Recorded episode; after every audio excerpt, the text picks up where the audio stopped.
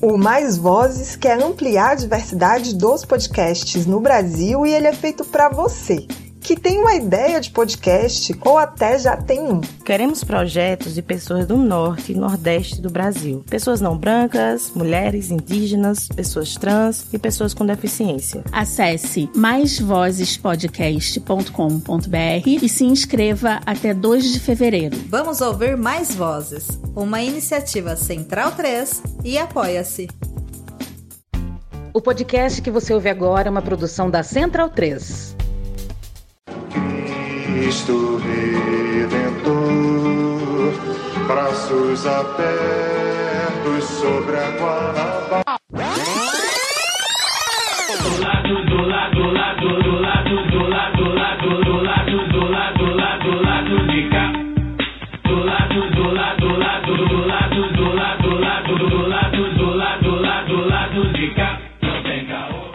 Boa noite, espectadores e espectadoras do lado B e, claro, bom momento aos ouvintes da Central 3.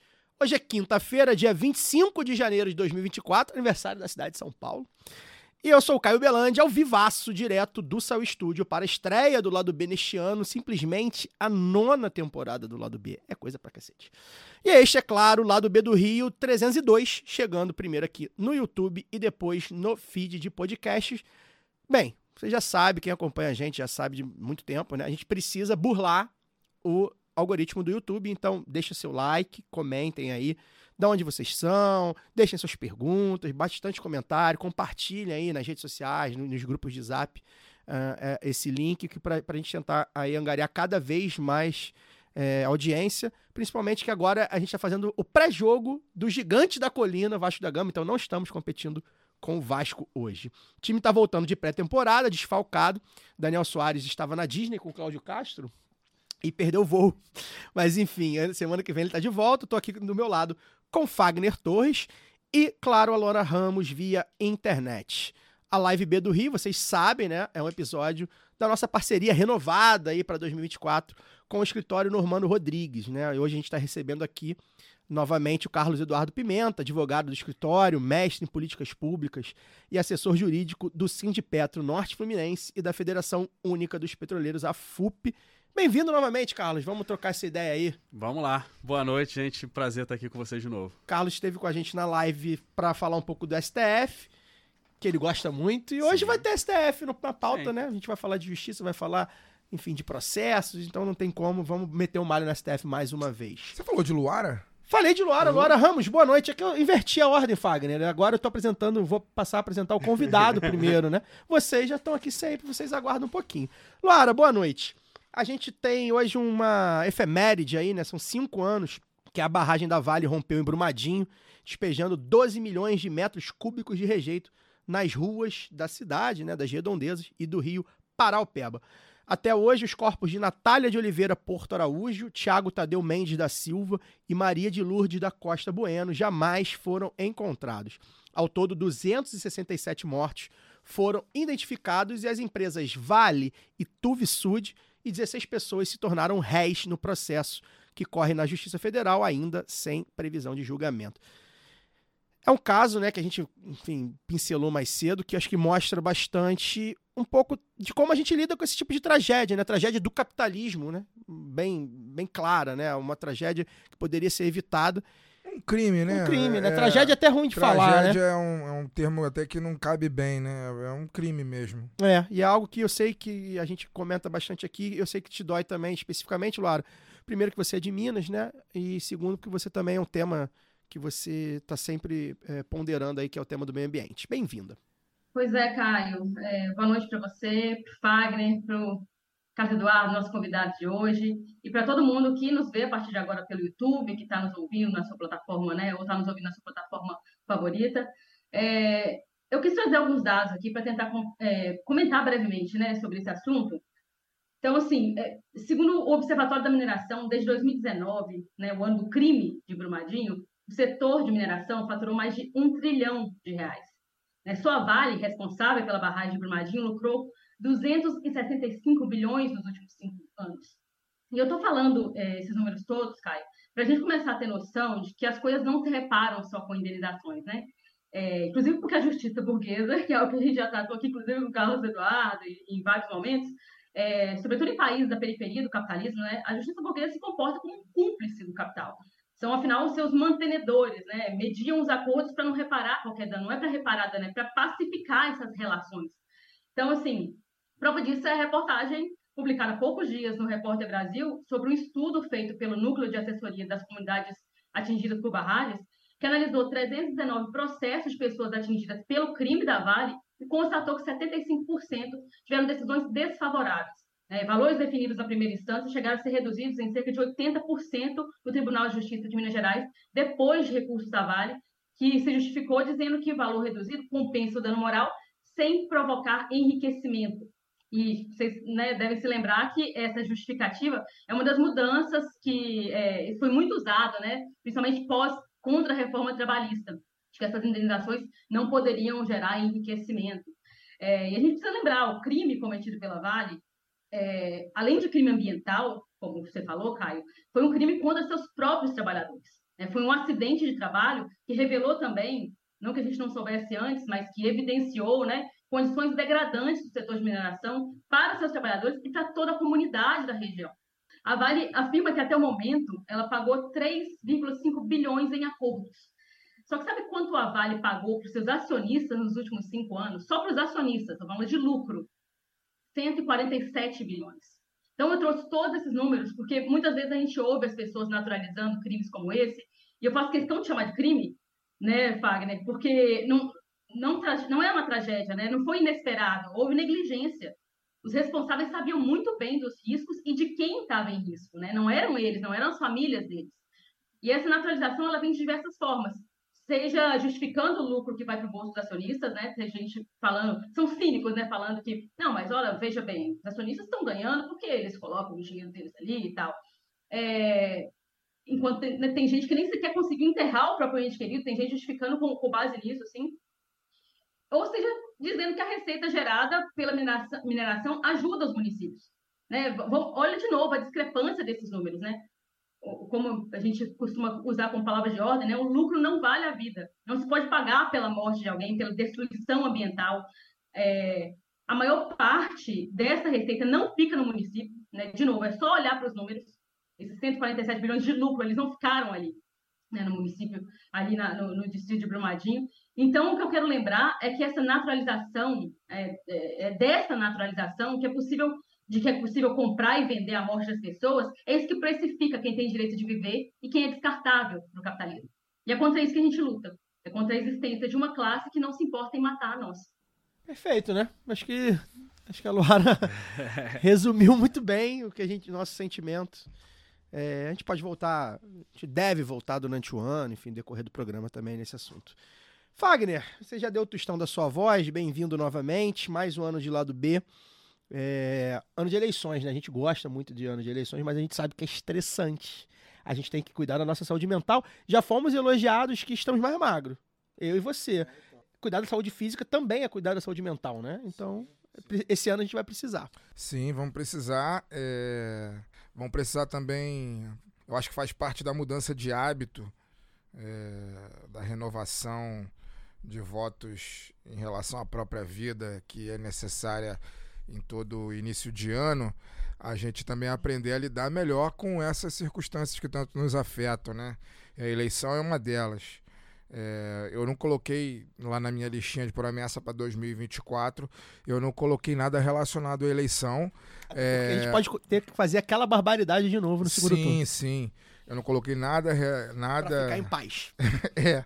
Eu não coloquei nada relacionado à eleição. É, mas sim, eu espero que até outubro eu lide nessa nova, mais próxima eleição que a gente vai enfrentar por aí de maneira melhor e diferente das que eu lidei em relação ao tempo passado. E eu acho que isso está intimamente ligado, é, é, mais do que ao voto, do que qualquer coisa, eu acho que isso está intimamente ligado ao conteúdo consumido em relação ao assunto.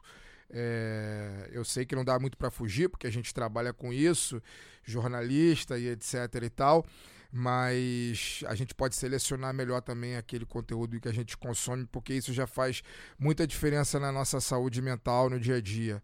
Né? Além. Você tá falando pra você mesmo, inclusive. Pra, é, pra mim e pra todo mundo. É, pra, Pra precisa mim, pra todo praticar isso aí. Sim, eu tô. Eu gosta, tu sim, sim, mas eu tenho. Já é uma coisa que eu tenho tentado praticar junto com as outras mudanças que eu tenho tentado promover na, na minha própria vida.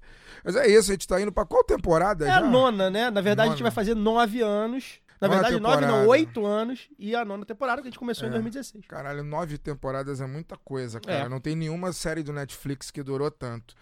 Acho que É, não. eu acho que não. Eu acho que não. É, E aí a gente tá aqui de novo, né, cara? Vamos falar sobre esse país, vamos falar sobre o mundo, vamos receber gente boa. Eu, eu espero que esse ano a gente consiga receber bastante gente boa, como já nos anos passados, porque os temas nunca se esgotam. Enfim, o Brasil é uma fonte inesgotável de chorume e a gente tá aí para comentar o chorume de sempre. É, a começar pela, pelo tema de hoje, né? A festa da Selma. Estamos aí. É, já antes de iniciar o papo aqui, Marcele Pacheco Soares, Flávia Muniz, meu amor, beijo, Gustavo Novaes, Ian Gabriel, Rodolfo Ribeiro já comentaram aqui no chat, deix- deixaram os boa noite. Vou é, novamente convocar todo mundo, comentem aí no chat, é legal, é, é importante para o algoritmo entender que aquilo está sendo visto, enfim, tá, tá tendo um engajamento. Então é bom que vocês comentem no, no chat, deixem seu like, etc, né? E também lembrar vocês que com 10 ou 20 reais por mês, via Pix ou cartão de crédito, você pode ajudar o Lado B em orelo.cc barra Lado B do Rio. O Lado B também aceita doações avulsas via Pix para Lado B do Rio, arroba yahoo.com. Pra gente é cada vez mais importante, a gente tem a parceria com o Normando, que nos ajuda muito, que mantém o Lado B de pé, mas tem sido muito importante também a doação de vocês, aumentar esse financiamento coletivo pra gente é fundamental para que a gente possa, inclusive, ampliar. A gente foi cobrado, pô, vocês têm que falar mais do Rio e tal. A gente quer ampliar, a gente te- sempre pensa em ampliar é, o, o, o, o- conteúdo que a gente né, tem, os formatos e tal. Para isso a gente vai precisar também do financiamento coletivo. Bem, a gente já fez essa introdução, hoje, como vocês sabem, o, o Fagner adiantou, o título já adiantou, todo mundo já sabe. Vamos falar aí sobre o- os. é, Um ano, né? atentado golpista, né? Um, é, Um ano a a tentativa gente de vai falar golpe. sobre isso, mas é um golpe meio, meio brasileirão, né? Um negócio meio, né? Uma virada de mesa, né? É, tentativa um- meio é, doida é, ali. é, do 8 é porque é muito, é porque é muito, assim, pra mim, antes de passar a palavra pro Já Carlos, fala. Pra mim é muito difícil falar em golpe ainda nesse país, porque por mais que a gente tenha eleito um governo democrático em 2022, é, o, o golpe não foi vencido. O golpe que a gente tomou lá atrás, ele não foi vencido. Ele continua aí Participantes dele no governo. isso, isso. Ele continua aí em formas de liras, em forma de muitas figuras que estão aí é, é, participando da vida política ativamente, tendo caneta para poder decidir os rumos do país, estão aí hoje no momento e estavam lá atrás, em 2016, de, golpearam a- quando golpearam a gente e jogaram a gente no inferno. Né? Então é muito difícil, assim, a gente está num governo de total concessão, né? Vamos falar dessa forma, assim, é, pra- tendo que dar a mão para poder salvar o braço, em muitos casos. Então, então é muito difícil falar em golpe. Seria, talvez fosse mais fácil falar golpe dentro do golpe. Né? Seria mais um golpe dentro do golpe, que na verdade a gente teve vários, né? O primeiro golpe foi né, o golpe em Dilma, depois as contra-reformas, depois ah, a- o golpe da eleição do desgraçado anterior, aí depois veio, né, é, é, tudo que foi feito durante a pandemia, tudo isso pra mim é um, foi um golpe dentro do golpe. E a festa da Selma era mais um, mais um elemento, mais um capítulo de uma série golpista, né, que a gente é, agora está tentando combater com a caneta na mão dentro do Palácio do Planalto, né? Mas é dessa forma, tendo que dar a mão para salvar o braço. Então é muito difícil falar é, em mera tentativa de golpe. Foi mais um capítulo de uma série de golpes que o Brasil vem sofrendo pelo menos oito anos, né? Quase. Quase o tempo de existência desse podcast. A gente começou o podcast, inclusive, porque a gente sabia né, que o que ia acontecer. A gente já tinha essa clareza de que tempos difíceis viriam e que seria cada vez mais difícil a gente conviver só com televisão e mídia alternativa na internet, a gente precisava é, colocar o que a gente pensava para fora e assim foi. Então é isso, um ano desse, desse, desse, último, desse último capítulo, né? O capítulo é, mais pirotécnico, vamos chamar dessa forma, mais visualmente violento, né? Dessa forma. E a gente está aqui para poder debater muitas coisas, mas sobretudo debater por que, é, que se sabe quase que nominalmente quem é que estava por trás daquilo tudo e por que que essas pessoas estão até hoje gozando de seus privilégios em suas mansões e alguns com foro privilegiado ainda hoje, outros não, mas é, os que não estão com foro estão com muito dinheiro, estão com, com proteção, estão com, enfim, mansões, etc, etc. É isso que a gente quer entender. Por que, que a Papuda ainda não, rece não recebeu esses novos moradores? Por aí, né, Carlos? Eu acho que a gente estava conversando mais cedo, né? Passando aqui a, o roteiro e tal. É, fica essa coisa do ah, que, que, que, tipo de golpe. Muita gente fica falando, ah, não é golpe porque não botou tanque. Ah, não é golpe porque. Vários tipos de golpe dentro do próprio golpe que a gente está vivendo desde 2016. Né? Acho que você, você pensa por aí também, né? É, na verdade, o, o grande problema da gente é uma sucessão de eventos que a gente não vai até o fim. A gente não responsabiliza. Então, o Brasil é uma sucessão desses eventos. Né? A gente teve a ditadura militar, que não se resolveu. A gente tem as jornadas de 2013, que a gente não resolveu. A gente tem o golpe é, parlamentar, midiático, jurídico, com a Dilma, que não se resolveu. A gente tem o mensalão, que não se resolveu. A gente tem a Lava Jato, que ainda não se resolveu. E aí a gente vai criando essa, essa, essa sucessão. O 8 do 1 ele, ele foi um capítulo, sim, mas ele é o, ele é o ponto, ele é o ápice. Ele é o ápice de uma construção, ele é o, o, a virada de temporada. Que se inicia lá em 2013. A gente nunca pode esquecer de 2013. Quando a primeira camiseta amarela saiu, que foi quando a, a extrema-direita ela se sentiu à vontade de ir para as ruas. E aí ali a gente começou a fazer essas coisas de deixa a turma do deixa disso ali a gente começou a cavar os problemas que a gente tem hoje. A festa da selva, o, o domingo no parque, ele na verdade ele é só o ponto culminante dessa dessa desse novo materialização. A né? materialização desse novo. E ali é, é, é, um fato importante que é o seguinte: é, por mais que tenha sido uma tentativa de golpe e o golpe ele não ia se concretizar porque ele não tinha as, as condições para se materializar, aquilo ali é, é muito simbólico. Né? A gente lida muito, a extrema-direita lida muito, até a própria extrema-esquerda também, a política em si, a disputa ideológica lida muito com símbolos, com marcas. Né? Então o 8 do 1 é muito simbólico. E a gente tem ainda uma, uma, uma falsa impressão de comparar que é o nosso Capitólio, mas não é. É, é, é uma coisa completamente distinta do que aconteceu lá nos Estados Unidos. Por mais que tenha a, os, os babacas lá, são os mesmos babacas daqui, mas é, é uma, uma situação muito mais é, é, muito mais nossa do que deles, tá? E, e é ali virou esse, esse ponto de virada. Explica essas as diferenças que você vê entre um evento e outro pra gente. No caso norte-americano, eles tinham um líder. Aqui no Brasil, o líder deles, ele não estava aqui. Ele foge. Por quê? Porque ele também não queria se responsabilizar por aqui. Ele criou, durante os quatro anos dele de, de, de governo, ele criou esse ambiente. É Donald Trump e Jair Bolsonaro. Exato. Né? No, o nome é esse. O nome é esse. E aí, esse é um dos grandes problemas que a gente tem aqui. Por quê? Porque aqui a gente não vai fechar essa, essa etapa quando a gente não começar a nomear. O discurso, por exemplo, os discursos que teve no 8 do 1, só o Lula nomeou. Só o Lula foi direto e falou assim: Bolsonaro. Bolsonaro. O Pacheco, ele falou que tem que acabar com esses antidemocráticos. O Barroso também foi para uma tangente.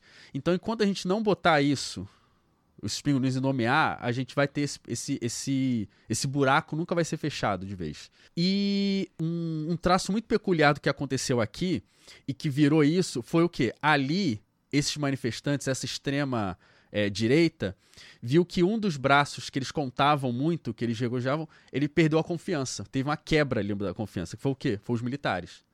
Então era o quê? Era família, fé e o militar. Então ali, um desses ranços desse tripé quebrou. Eles perderam a confiança. Então ali eles começaram a cantar o hino nacional pro pneu, é, é, fazer manifestação em frente a, a ao o exército, para buscar para ver se esse pessoal vê. Como ele não veio, então hoje, por exemplo, essa extrema direita ela tá se remodelando por quê? Porque ela já não confia nos militares. Não, Eles se, não. eles se frustraram. Eles se frustraram. Não que os militares não comprem, é porque os militares eles viram o seguinte, olha, eu não posso embarcar nessa porque eu não tenho apoio lá fora. Eu não tenho apoio do capital, eu não tenho apoio da grande mídia, eu não tenho apoio. Diplomacia. Não tenho, não tenho apoio externo, não tenho apoio uma grande potência me apoiando. Então eu não vou embarcar nessa furada. Só que esse discurso desses apoios, dessas condições, não chegou lá na capilaridade, não chegou no, no, no patriota do, do caminhão, não chegou na, na, naquela senhora que foi utilizar um gabinete com banheiro, não, não, não chegou nesse povo. Até porque os outros braços estavam lá incentivando aquilo. Exatamente. Você imagina, você tem um presidente da República que durante quatro anos incentiva isso, incentiva a barbárie, e aí na hora que você precisa dele, ele simplesmente vai, ele, dá, ele faz um recurso estratégico, vai embora, para não ter o nome dele ali e deixa desgovernado. Entendeu? Então, esse passo Agora, até estava conversando aqui um pouco antes, é muito interessante você ver o pré-8 e o pós. O pré-8 da, da extrema-direita é muito parecido com os atos mais que eles falam que são os radicais da esquerda, que é ocupar, que é, que é ir fazer barulho, que é, é fechar a rua. O MST, gente, faz isso a vida inteira. O movimento estudantil tem isso. Inclusive, o próprio Alexandre Moraes ele é muito representativo nessa questão, porque ele quanto secretário de, de segurança no estado de São Paulo, no governo geral do Alckmin, quando teve a ocupação do, do pelos estudantis, quem era, quem estava ordenando era, é, quem dizia que podia ter reintegração das escolas sem ordem judicial, era ele, enquanto secretário. E ele foi tratado da reintegração agora. Como, como da extrema direita. Então, ou seja, o Alexandre Moraes ele tem experiência para atuar com, com atividade de esquerda a atividade de direita. E aí, após o 8 do 1, que tem essa grande ocupação, a própria extrema-direita ela passa a se institucionalizar mais. Então ela deixa de atuar isso e começa a atuar mais como partido. E aí é interessante você ver o seguinte: é, o bolsonarismo ele tá mais forte do que nunca, porque ele tá dentro do Estado, ele tem partido, ele tem é, membros no, no, Ele tem uma bancada Gigantesca. bolsonarista gigantesca, ele tem um forte capital político para eleger prefeitos, essa. essa Tá altamente capilarizado cap- no Brasil. E ele, é, agora, ele sai da vidraça para virar pedra. E eles sabem virar, eles sabem fazer esse papel de pedra. Tem entendeu? meios pra isso. Eles têm né? meios para isso.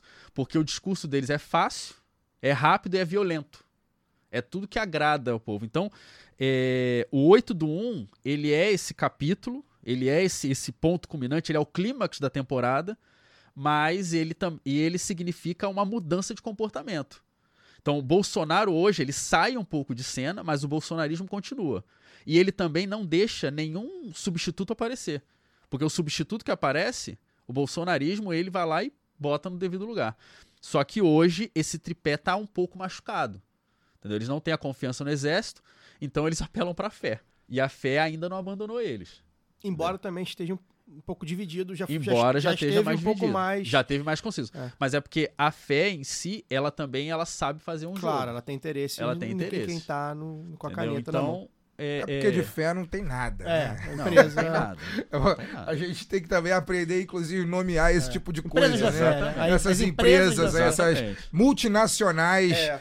da fé que de fé não tem absolutamente nada. Absolutamente nada. Lu, quero te chamar pra jogar. Você tá aí, né, Lu? A, a tecnologia não te derrubou, não, né? Ao contrário do patrocinense. Tá.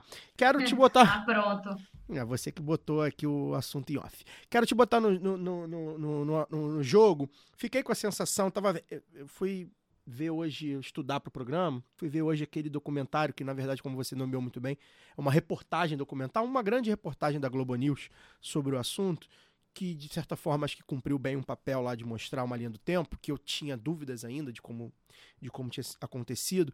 E eu fiquei com uma sensação clara, essa coisa de foi golpe, até que ponto tinha comando, quem comandava e tal. Eu fiquei com uma sensação clara de que eh, a ideia de fato era fazer uma saída negociada, né? Eu acredito que eles iam tentar fazer com que o- as Forças Armadas é, entrassem no- nos atos já lá no, no Planalto, nos prédios públicos, ao invés de ser só no quartel, né? E ali tentar fazer uma negociação e vai saber quais seriam ah, as condições dessa negociação. Desde renúncia do Lula até pequenas mudanças, intervenções.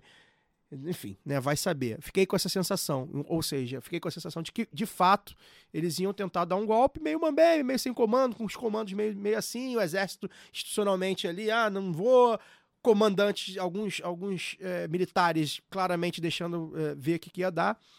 Queria que você desse sua, sua, sua opinião também sobre isso, né? Essa coisa de muita gente da grande mídia, principalmente, a gente precisa fazer esse contraponto. Ah, não foi golpe, não é golpe, não tem tanque, né, né, né. Mas ao mesmo tempo a gente viu que, assim, se deixasse correr solto, e por muito tempo o governo do Distrito Federal deixou correr solto, a polícia também, o exército também, deixasse correr solto, a gente podia ter visto uma nova história, né? É, Caio, é, eu acho que o Carlos Eduardo traz um, uma- um ponto que é bem é, relevante para essa discussão, principalmente quando a gente coloca os militares nesse molho, né? Que é o, a questão simbólica, né, Carlos? É, eu acho que a entrada ali do- dos militares nessa negociação, ela também legitimaria aquela ideia de que eles são ah, os mediadores, né? Eles são os agentes legítimos ali de, de defesa da democracia e, portanto, mesmo tendo perdido, mesmo o partido militar tendo perdido as eleições, eles poderiam voltar de certa forma ali, estar no centro do poder, negociando seu espaço, sua anistia, como a gente tem ouvido muito falar agora também aí de certos generais ex-vice-presidente do Brasil, e mantendo essa, esse pessoal ali no, no poder. E eu queria aproveitar essa, essa minha participação aqui para já também perguntar é, o que, que você vê, Carlos Eduardo, dessa, desse desdobramento aí com relação a essa aberração que é o fato de ter um tribunal militar no Brasil, né? Quer dizer, a gente tem militares cometendo crimes ao mesmo tempo que civis, é, e isso é um crime para ser julgado pela justiça militar.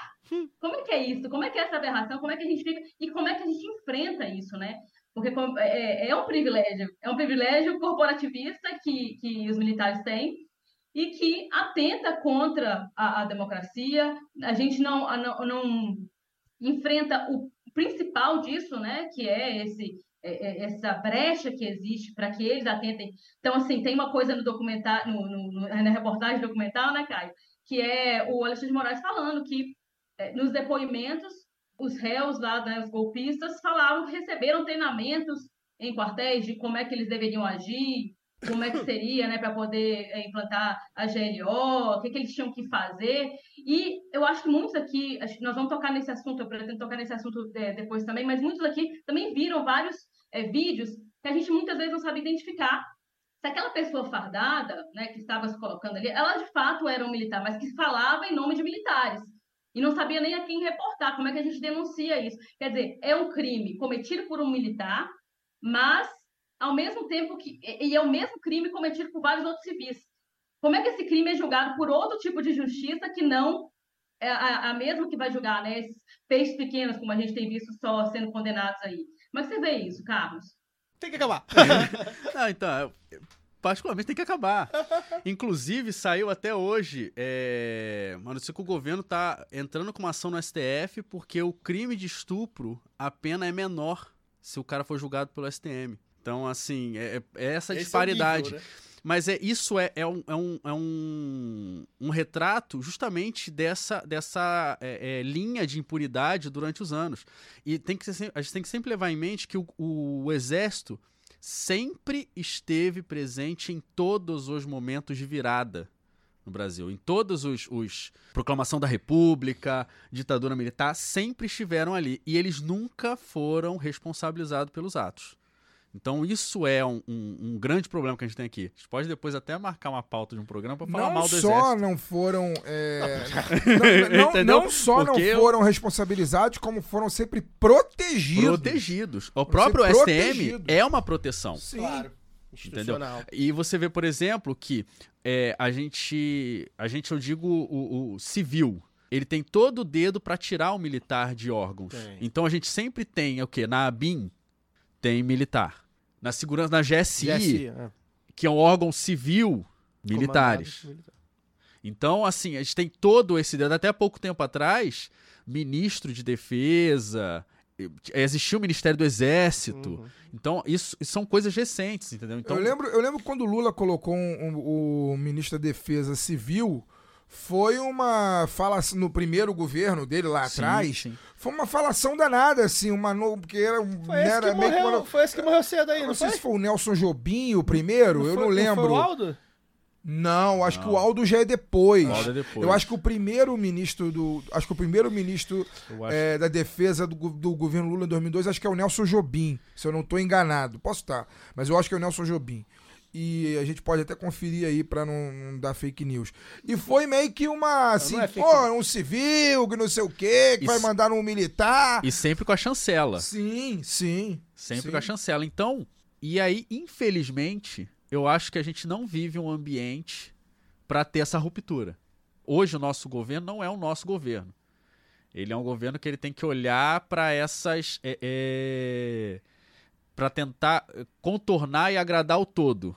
Entendeu? Mas. É, de pacificação, como Pacificação. fala mesmo, né? Porque é aquilo, é, dizem tanto da polarização, mas a polarização ela, ela leva que você tem que ter dois polos opostos. E a gente não tem. A gente existe hoje uma extrema direita, mas não existe uma extrema esquerda relevante. Pode até existir dois ou três é, é, integrantes aí do, do, do PCO, mas que não ganha nem Grêmio de Grêmio estudantil. Entendeu? E, e tem os PSTU da vida que é tão, tão à esquerda, tão à esquerda que vira direita. Então é, é complicado. Então a gente não existe essa polarização para ter isso. Então hoje, por exemplo, que a gente vive uma esquerda social-democrata, ela tem que fazer esse governo para todos de pacificação. E aí você atua muito dentro da institucionalidade. E dentro da institu- institucionalidade, no grau que a gente está para lidar com uma extrema-direita, é muito difícil da gente combater.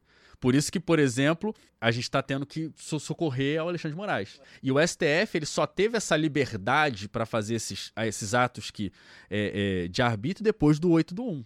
Porque antes do 8 do 1, ele não tinha ainda a, a chancela, porque não existia aquela ruptura do, do, do sistema tão grande, assim, não tinha, aquele, não tinha aquele evento simbólico de ruptura do sistema. A partir do 8 do 1, o STF se viu, ó, eu tenho a legitimidade para atuar. E hoje, por exemplo, o, o- o Lula ele está utilizando muito do STF para poder fazer o, teu jo- o jogo dele ali, porque ele tem um legislativo que não dá para contar, porque é um legislativo completamente contaminado pelo bolsonarismo, e ele não tem poder para isso. Só pra, só pra corrigir aqui, o primeiro ministro da defesa do Lula lá em 2003 foi o José Viegas Filho. Foi, ficou de 1 de janeiro de 2003 a 8 de novembro de 2004. Era civil. É, o Nelson Jobim foi. O Nelson Jobim foi ministro da Defesa em 2007. De junho de 2007 a agosto de 2011. Ótimo. Aí é Lula 2 e Dilma. É, e não, não é fake news, né? Fake É. news é outra coisa. Dar informação errada é uma coisa. Fake news é outra coisa. É bom também te ponderar isso. Eu queria falar é, sobre as questões, digamos assim, as consequências políticas disso, né? A gente viu aí essa semana, por exemplo, foram para cima do Carlos Jordi, deputado aí eh, com base em Niterói, figura que a gente já conhece de muito tempo. Uma figura Infelizmente. detestável, um, um- enfim, um bolsonarista de quatro costados, de primeira ordem. E uma das coisas que a gente debateu muito durante o ano, a gente foi muito cobrado para debater sobre isso e tal, é a questão da anistia, né? É, normalmente muito ligado aos militares, né? Já, já tem o senador Mourão aí já querendo falar de anistia e tal, ou seja, quem fala de anistia sabe que está devendo, mas acho que tem um pouco a ver também é, com a conjuntura política. Fala. Eu, não- eu só, porque eu vim pensando sobre isso que você tá falando agora no carro, eu fico impressionado com a cara de pau do, do sujeito, mano. É muita cara de pau, era né? general. É muita Foi cara de pau, Vice-presidente, é senador. O cara se acha. É muita pode cara de pau, merda. né, bro? O cara meter essa de anistia assim na cara E dura é- mesmo, e é tipo uma- assim, foda-se. E é uma das coisas que me chama a atenção nesse episódio, né? Que a gente vê politicamente. E aí, assim, pra voltar na questão da anistia, né? A gente debateu muito, né? Luar e Fagner estavam lá gritando anistia lá em Brasília e tal. A gente debateu muito, mas é importante que se diga, né? A gente elegeu um governo, como o, o- o Carlos falou, um governo social-democrata, de coalizão, de concertação, né? De pacificação, de conciliação. A gente não fez a revolução. Então a gente não tem um tribunal revolucionário.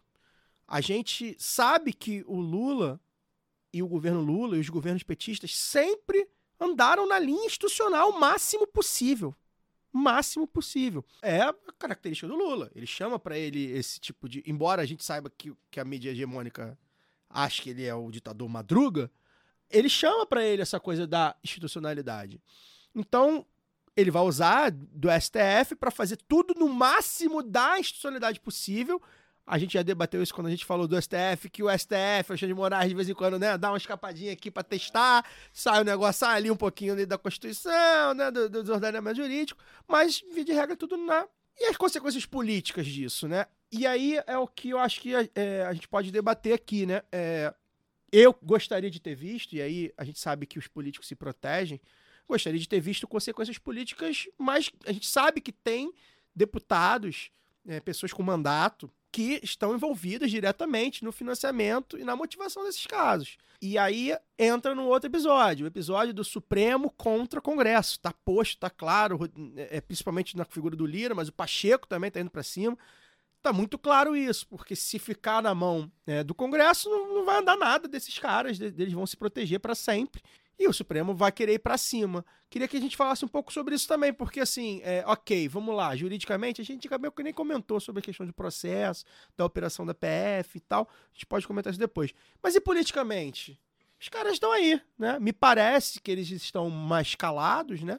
Eles já não fazem o barulho que faziam antes, ele acho que é um recuo bastante estratégico, inclusive, pelo, pelo tudo que aconteceu globalmente, vamos ver agora com o Trump ressurgindo.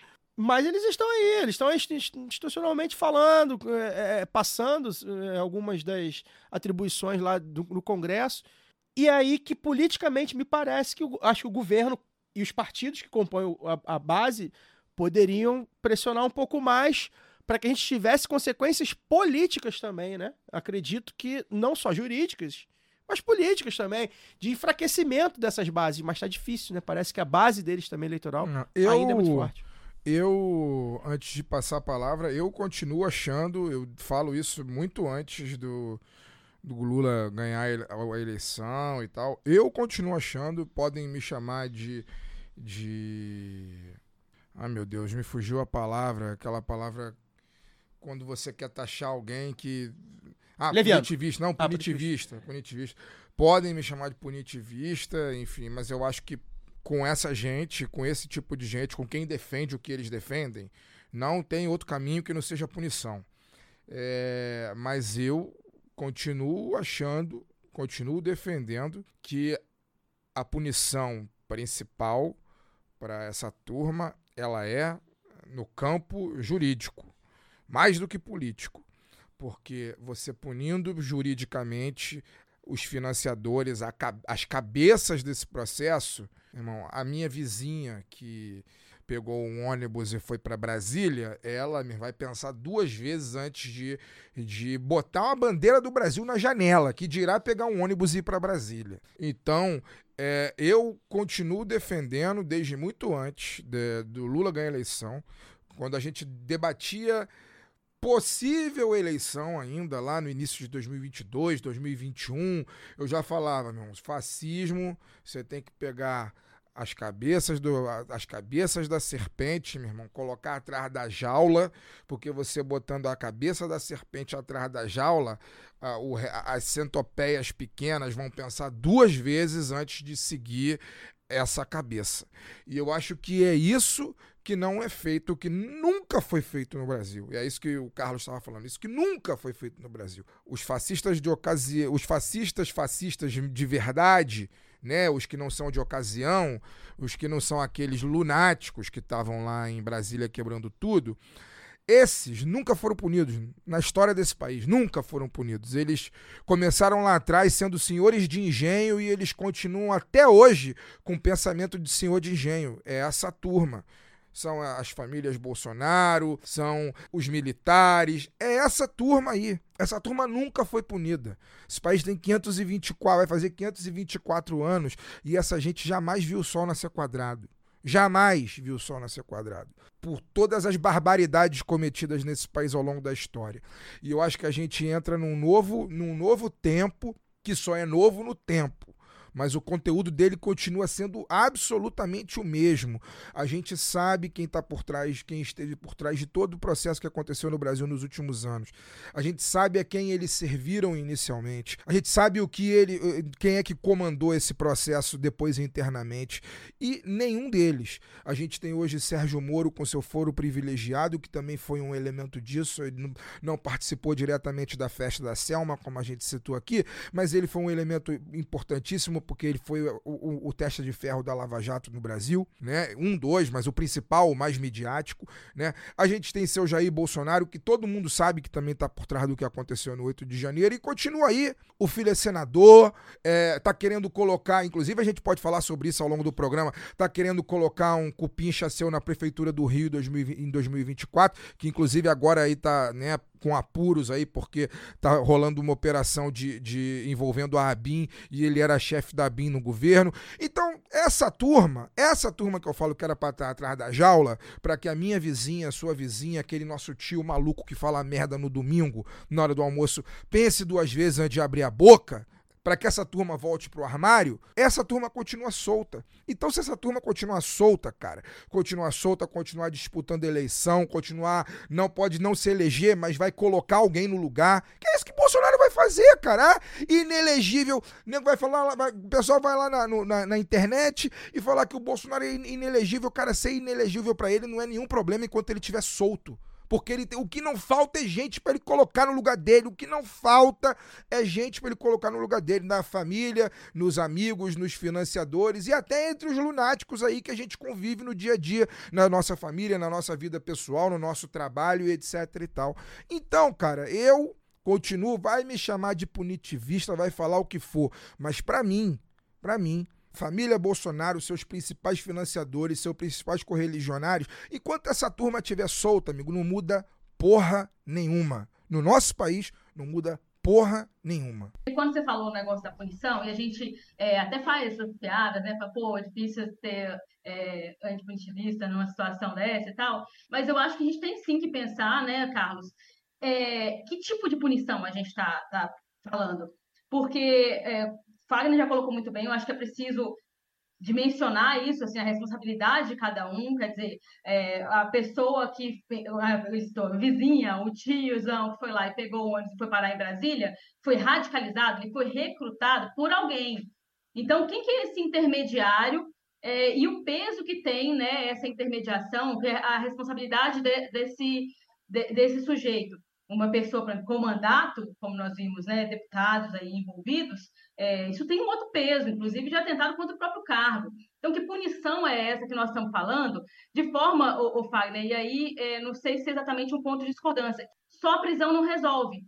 Né? Eu acho que é, é uma questão também, assim, de da gente perceber né, é, outras formas de, inclusive, não sei, pensar assim, sei lá, é, multas desses financiadores, né, da, da, aí pegar ali no bolso. Isso é um, é um grande e, bolo, é um grande bolo. Que se, tradu, que se traduzam em ações, vai pensando já, já aqui, Carlos quiser fazer questões, ajudar e tal, é, que se traduzam em ações de defesa da democracia. De, sei lá, de, tipo, eu quero entrar nesse assunto de novo também, mas é, de letramento digital, por exemplo, porque muita dessa movimentação acontece em redes, a gente vai ter que falar de regulamentação das redes, a gente vai ter que falar de, de como punir esse tipo de organização é, é, fascista, de extrema-direita, é, nesses ambientes. Então, assim, que tipo de punição? Porque não me parece razoável só prender. Eu acho que até é, não é razoável com o que a gente defende enquanto esquerda, né? A gente, a gente sabe que prisão só não resolve nada. O que, que vai impedir? Você fala assim, ah, uma pessoa dessa, quando vê lá um, peixe grande desses preso, vai pensar duas vezes antes de abrir a boca. Mas ela não vai pensar duas vezes antes de é, votar nesse cara, sabe? Nesses caras. Votar em quem eles mandam porque a gente não está atacando o problema, né? A gente não está é, mudando a prática, a gente não está regulamentando esse lugar em que essa pessoa muitas vezes nem sabe que ela está sendo é, influenciada, né? É, quer, olha para ali, olha para aquele, aquela, aquele absurdo que foi feito ali em Brasília, é difícil você colocar, não, essa pessoa é inocente.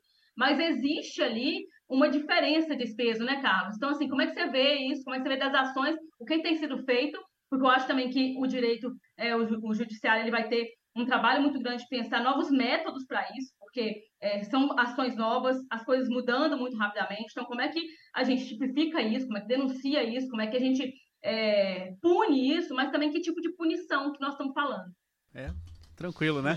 Fácil. Então, mas é, é- é- essa situação é bem interessante, né? Porque a gente, principalmente depois do 8-1, teve uma virada de chave que a esquerda virou punitivista, né? Se aliou um punitivista com Alexandre de Moraes, e a direita começou a reclamar Direitos humanos. direitos humanos. Então, Ditadura, ditadura. é, é, a, a terra plana, ela capota, né?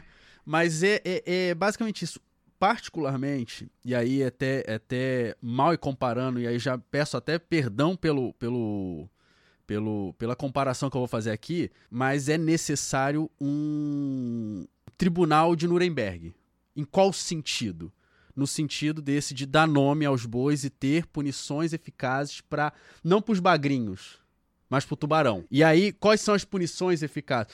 A inelegibilidade do Bolsonaro é uma punição eficaz? É até certa medida. Por quê? Porque, como o Fagner disse, não tira ele do jogo político. Não tira ele. Mas eu preciso, eu preciso punir ele exemplarmente. E aí cai um pouco naquilo que o Caio falou. Eu, o governo hoje, o governo federal, ele, por mais que ele seja essa coisa de pacificador, ele tem que começar a dar recados. Ele não está dando recados. Então, a partir do momento que você não dá recado, que você não, não somente lembra daquela discussão que a gente estava falando do simbólico.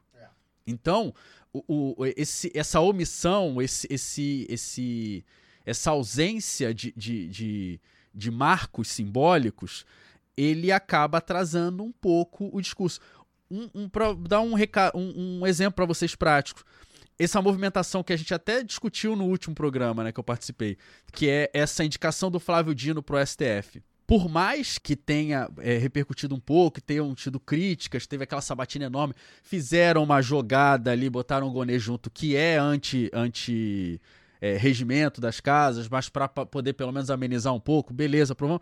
Mas isso em si desbaratou o- o- uma boa parte do movimento é, de, de oposição da direita. E eu explico pra você, teve uma, uma, uma manifestação em São Paulo que até música contra o Dino eles fizeram, mas não teve pegada. Por quê? Porque boa parte daquela galera que tava lá na manifestação falando assim, poxa, qual é a contradição? Qual é o problema do do do, ST, do, do Lula indicar um comunista pro STF? Vocês vendem pra gente o discurso há quatro anos que no STF só tem comunista? Mais um menos um. Mais um, menos um? Tanto faz. Então, isso foi, foi, foi um movimento interessante do Lula, que foi o seguinte, olha, qual foi, qual foi a, a, gente entrando um pouco no político-jurídico disso tudo, quais foram os dois movimentos que foram interessantes do Lula? Foi, primeiro, eu vou enviar alguém meu, que tem experiência no executivo, no legislativo, mandar ele para a maior corte do, do país, pro STF, e vou pegar um cara que saiu dessa maior corte e vou trazer ele pro executivo. É, mostrar que, ó, esses, dois aqui estão andando juntos. né? Entendeu? Então, e é um cara que ele tem livre circuito com as alas mais extremadas ali do STF, que é, diga-se de passagem, o Mar Mendes, que é o, o grande mentor, e um cara que, bem ou mal, ele tem um, circu, um círculo ali de, de, de, de referência no legislativo. Então, essa foi uma jogada que talvez boa parte da- da- das pessoas não consigam captar, mas é um significado. Sim. Tem ali um significado nisso Mão dupla. uma, uma mão dupla. Mas não é ainda esse recado que a gente precisa. Entendeu? Então, é, é aquilo, a gente está em ano eleitoral. Esses recados têm que ser dados o quanto antes para a gente acalmar uma boa parcela do, do público e falar: olha só, a coisa tá andando. Então a gente tem, que- tem que começar a, a- a- a ter esse movimento. E aí, uma boa parte desse movimento é justamente essa, de eu falar assim, ó, um Jordi vai, vai rodar, um Ramagem vai rodar. Bolsonaro, ó, teu nome agora tá aqui, você vai ser julgado. Tem que começar um, um Heleno, Os militares, né? um Heleno. Pô, Os o militares estão passando batida, a verdade é essa. é, o, o que foi vice do Bolsonaro, eu esqueci na, na Braga. eleição. O Braga. O Braga Neto, ele chega e fala assim: pessoal, olha, temos boas notícias, aguardem, na frente de um, num acampamento. E ele não é punido. Ele não é nem. Investigado, ele não, né? Ele não é nem investigado.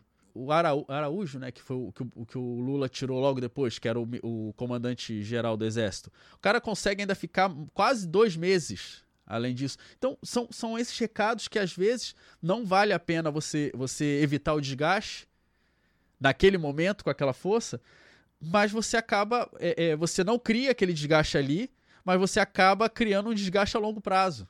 Você tem que resolver o problema na, na, na, na cabeça do problema. que é- Tem que cortar essa cabeça. É, eu acho que, tem- acho que faltou também. Ainda tá essa onda, mas eu acho que falta um pouco também surfar na opinião pública, considerando, por exemplo, a posição da grande mídia, em certa, em certa medida, na questão da, é, contra Bolsonaro. né? A gente já falou aqui que a Globo foi contra o Bolsonaro. Não adianta dizer que ah, foi a favor do sistema, tudo bem. A Globo, a Globo comprou o barulho contra o Bolsonaro. Ela tem os motivos dela, bem diferentes dos nossos, mas ela fez isso. E a Globo ainda é, embora já não seja mais, né?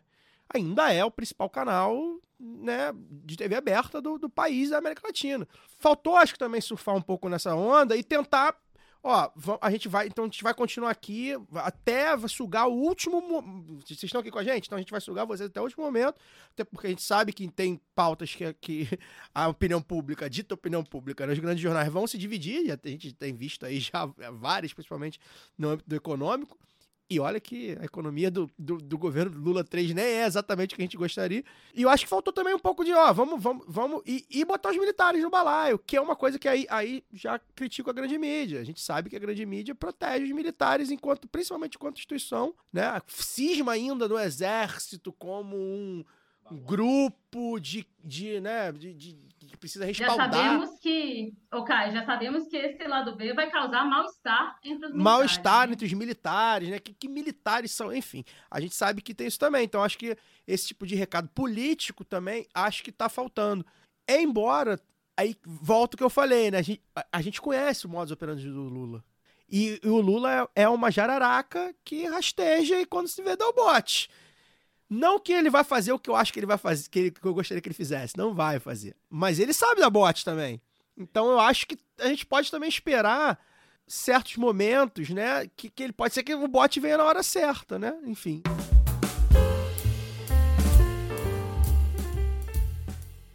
Peço licença para dar uma pausa no programa e apresentar os nossos parceiros. O sorteio para apoiadores e apoiadoras do lado B é um oferecimento da Camisa Crítica. Ouvinte tem 10% de desconto no cupom Lado B no site www.camisacritica.com.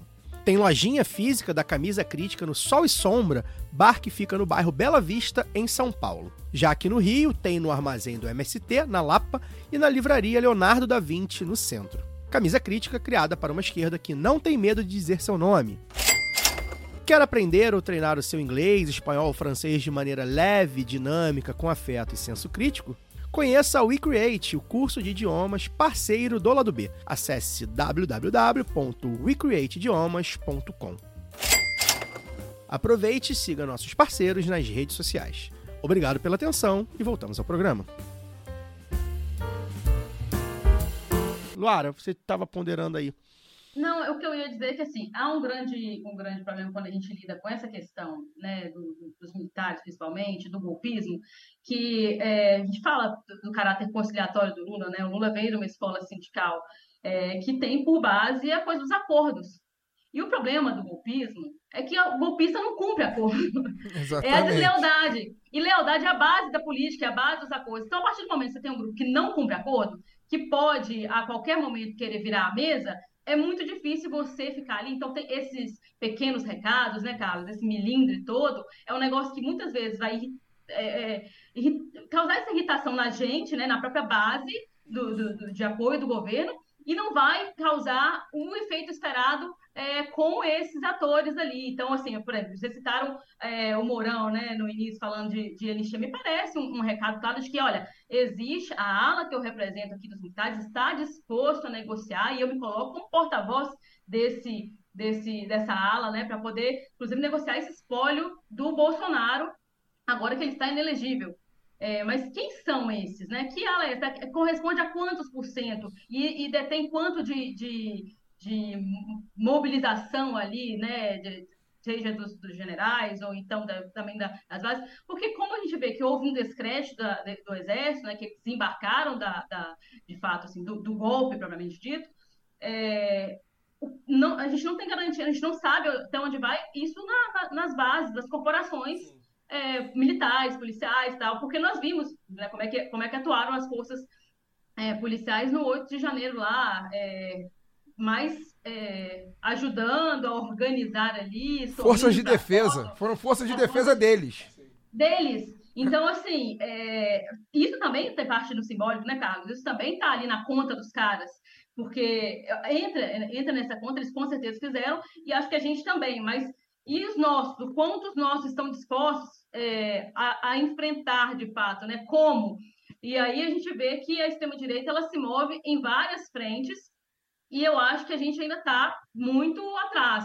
Aí a gente pode pegar, por exemplo, as eleições dos conselhos tutelares, né? Porque se a gente falar só de igreja, tá, é uma lavada. Mas eleições de conselhos tutelares, outras entidades, vimos como é que né, saiu a denúncia, é, foi hoje, né, que saiu da, da BIM paralela. A gente já sabia, já existia toda, toda tem, tem vários, é, várias matérias tal, sobre espionagem do governo Bolsonaro, arapongagem ali, e ainda mantendo certos atores por perto. Quer dizer, é, é um risco muito grande que a gente está correndo o tempo inteiro sem se proteger e se organizar minimamente, né, uma, uma, uma, uma reação aí que possa nos segurar nesse governo, né? Porque, como voltando ao que eu disse, a, a, não tem como negociar com gente que é desleal. Não dá para a gente confiar né, nisso, assim. Então, o Lula deve saber em quem que ele pode confiar, mas mesmo assim, eu dormiria de olho bem aberto com esses caras. Ah, Ele, ele sabe, mas às vezes ele não sabe também. E aí, você falou um negócio que acho que é, que, que é importante, né? Quer dizer, a gente já levou um golpe, né? Tem isso. Exato. É, é, você falou da, da base cansada, né? E desacreditada e tal. Eu acho que isso também é, vem bastante, inclusive, desse golpe contínuo que a gente está vivendo, né? Eu acho que a gente traçou, a gente está fazendo o programa, né? Desde agosto de 2016, ou seja, desde quando a Dilma já, tava, já tinha sido afastada, dia 30, 30, agosto de 31, nem lembro. Mas enfim, dia- no final de agosto, é, o impeachment acontece de 31, fato. foi É. no último dia. Foi o último dia, o julgamento acabou. Então, assim, a gente está desde esse tempo fazendo o programa. E a gente já traçou limites aqui que eles estão se aumentando, né? Então o limite era, não, quem apoiou o golpe eu não quero do meu lado. Veio o Bolsonaro, 2018, e teve gente que apoiou o golpe. Muito pouco, mas teve gente que apoiou o golpe e não apoiou o Bolsonaro. A gente fala, ah, tudo bem, é, tem o Bolsonaro aqui, né? Então vem. Aí Bolsonaro vem e vem a pandemia. Não, quem era negacionista não vai aqui. Aí, não, tudo bem, veio a pandemia, não, mas agora a gente precisa vencer o Bolsonaro. 2022, ah, não, mas a partir de agora, não, agora sim, 2022, pô. Governo caraca. dos puros. E assim, não, 2022 não. A partir daí, esquece o que aconteceu. 2022, legal. Não, ah, o ato golpista de oi- de 8 de 2023. Ah, não, agora, a partir de agora, o marco. Então, assim, a gente tá sempre esticando o marco e a gente nunca consegue fazer essa ruptura de separar de quem de fato tá do nosso lado e quem não tá. E a política é a arte da traição, a gente sabe disso. A conciliação é- uma, é uma frase que eu sempre falei aqui na época da eleição. Legal, vamos conciliar com a direita? Vamos, alguém tem que trair alguém. Porque se a gente não trair eles, eles vão trair a gente. É fato, porque você não. não- é incompatível, né? Isso serve pra relacionamentos. É o serve sapo, pra tudo. É é o sapo e o escorpião sempre. Exatamente. Então, assim, alguém vai trair alguém. Então tá bom, dá um pé na bunda deles agora. Tá, melhorou a popularidade, tá melhorando a economia, então agora olha dá um pé na bunda. Mas a gente sabe que isso não vai acontecer. Lu, Não, não, você já, já me, me contemplou, Caio. É? Pode, pode que jogar. bom, fico feliz quando te contemplo. Então eu vou contemplar aqui os nossos espectadores. Ó, gente, a concorrência é bem legal. Tá vendo, Lu? Quando a gente não concorre com o gigante da colinha, a coisa anda. Não, a gente, a gente, pré-jogo do a gente jamais é, é, competiria com o baluarte da democracia Não, é a esquerda sectária, né? A é. gente, a gente não. separa. A gente sempre é, com- é, completa, É, a nossa, a nossa ala da esquerda é diferente da ala do Clube de Regatas Vasco da Gama. A gente vai fazer agora só pré-jogo do Vasco. Vou chamar o Casimiro, vai chamar a Tereza Cristina, vai fazer pré-jogo do Vasco. Estamos com a audiência bem legal aqui, a galera dando maior moral. Vou ler aqui alguns, alguns comentários, né? Que chegou a Lívia Corbelari, o Wagner Fonseca, Rodrigo Moura Oliveira, sabe quem é Rodrigo Moura Oliveira? É o Rodrigão, só aí. É, aqui o Ismael Milache também, nosso ouvinte de muita longa data. O Gilberto Schittini deixou aqui um pingo para ver general preso em 2024. Galera deixando aqui uma merrequinha. Quem puder, além do like, além do comentário, tem o superchat aí. A gente precisa chegar no limite para tirar o dinheiro lá preso lá no, no Google. Então, pô, de- puder deixar uma merrequinha aí pra gente, é em dólar ainda por cima. Enfim. O João Otávio Silva Pinto de Castro, olha que nome bonito. Essa camisa do Flusão, coisa linda, camisa do Fluminense muito bonita mesmo. O Kleber Vinícius também, Daniel Sandi. Aqui a galera reclamando do travamento, mas já rolou. O Leandro de Holanda elogia a minha camisa da Holanda, né? Da Laranja mecânica. 74. Tá surradinha, já fiz live com ela algumas vezes. Quem quiser me dar uma nova pode mandar, entra em contato com a gente aí. Depois eu leio mais. Galera, já. Então a gente já tá na reta final, né? Já descendo a ladeira, 8 e meia já. Já deixa aí, por favor, de onde vocês são. Além dos comentários, enfim, perguntas, deixa aí de onde vocês estão falando, enfim, nome e cidade que a gente gosta de mostrar que o lado B é do Brasil também. Posso fazer uma pergunta pro Carlos? Deve, seu papel aqui. Ô, ô Carlos, e aí, diante de toda, de- diante de toda essa miríade de informações e frustrações Um abraço e, pra Miríade. é, entre outras coisas que a gente colocou aqui nessa primeira hora de conversa. É, a gente teve aqui há alguns meses com o Kennedy Alencar, né? O jornalista Kennedy Alencar, que a gente admira muito. E, e a gente teve com ele aqui. E esse tema é, da anistia ou não, ele foi é, muito é, debatido entre a gente aqui. E naquela ocasião, isso já tem, isso deve ter uns seis meses já, se minha memória não estiver Quase um falhando. ano. O Kennedy foi um dos primeiros do ano É. passado. Então, isso foi já tem um tempinho. Ele ele ele deixou em, ele deixou em nós uma esperança de que sim, essa turma vai ser punida. O problema é que não existe é, condição política para fazer no momento, naquele momento, né? Passado aí, sei lá, um ano, seis meses dessa entrevista, como que você vê, como, como advogado, como que você vê essas tais condições que a gente não reunia um tempo atrás. Você acha que hoje essas condições melhoraram? Existe, existe, na sua visão, perspectiva de que essas condições podem melhorar até 2026, que é um outro período eleitoral é, é, majoritário, né? É, o que, que você, como que você vê essa conjuntura? Pegando um pouco do, do- da fala do Caio, eu vejo que a gente tá quase numa partida de futebol americano. Ih, não sei, me explica. Porque é, a gente consegue fazer a defesa, mas mesmo que a gente consiga fazer a defesa, eles avançam.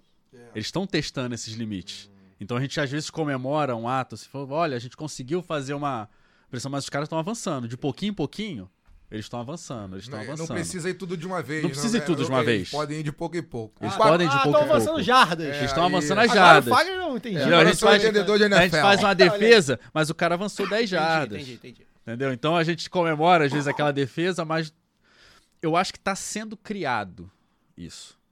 Agora o importante é o seguinte: a gente não pode ser conivente com isso. Quem é conivente com golpista, quem é omisso, quem é neutro com golpista, é omisso.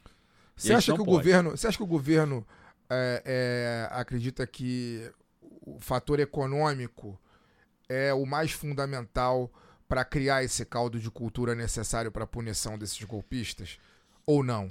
Pode não ser o preponderante, mas ó, ele é muito. Precisa dele, né? precisa dele. Precisa, não, tem, não tem como abstrair isso. Até porque, se a economia vai de vento em popa, o resto vai embaixo do braço. Porque, mas eu acho que hoje o maior, é, é, o maior interesse é, do governo é a governabilidade. A gente tem uma, tem uma régua que diz o seguinte: é, é, existe poder, existe governo e existe mandato. A gente só teve poder nos seis primeiros meses do Lula 1. Os seis primeiros meses do Lula 1, o que ele quisesse aprovar, ele aprovava. Depois disso, ele passou a ter governo Precisou fazer re- reforma ministerial.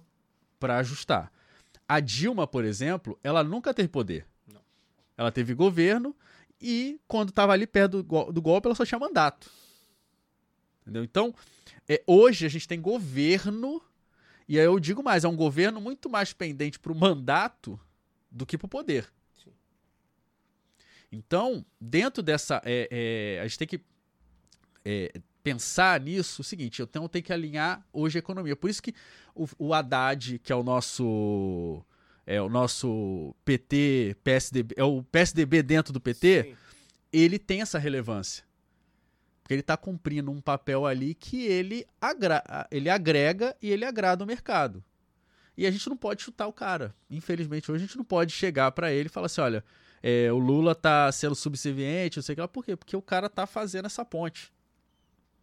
Então, é,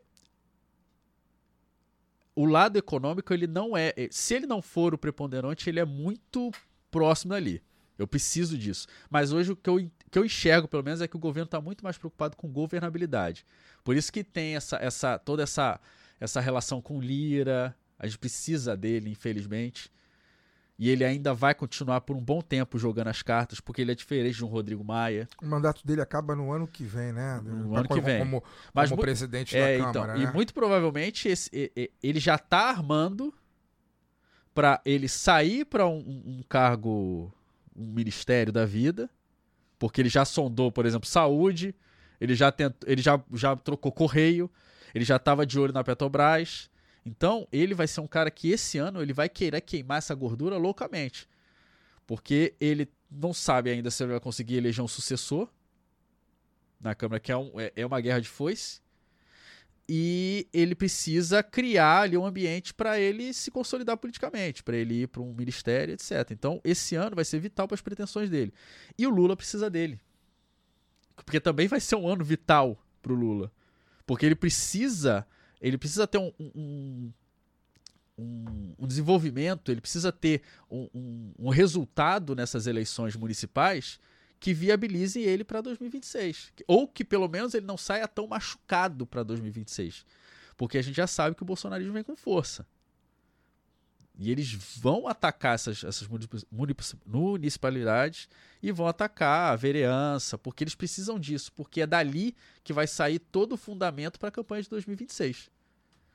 Então, é, eu acho hoje que o Lula ele quer muito mais a governabilidade do que a questão econômica. É óbvio que anda de mão dada, mas ele está numa é, é, numa encruzilhada um pouco maior para garantir isso, pelo menos para ele passar uma, uma, uma sensação de que, olha, eu tô mandando aqui.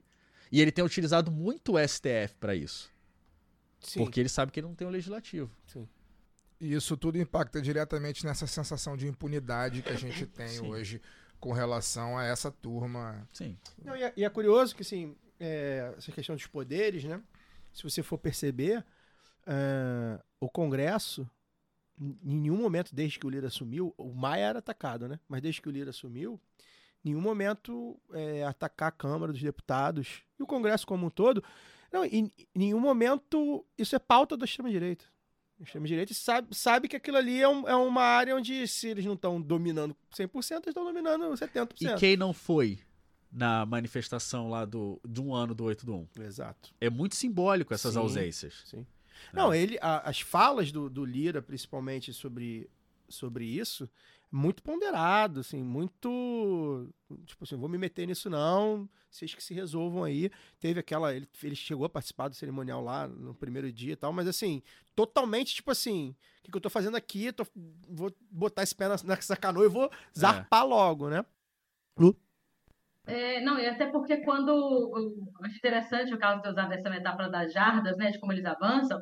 Os caras, eles estão naquela do, do Gaúcho, né? né, de Quando tá valendo, tá valendo, né, Carlos?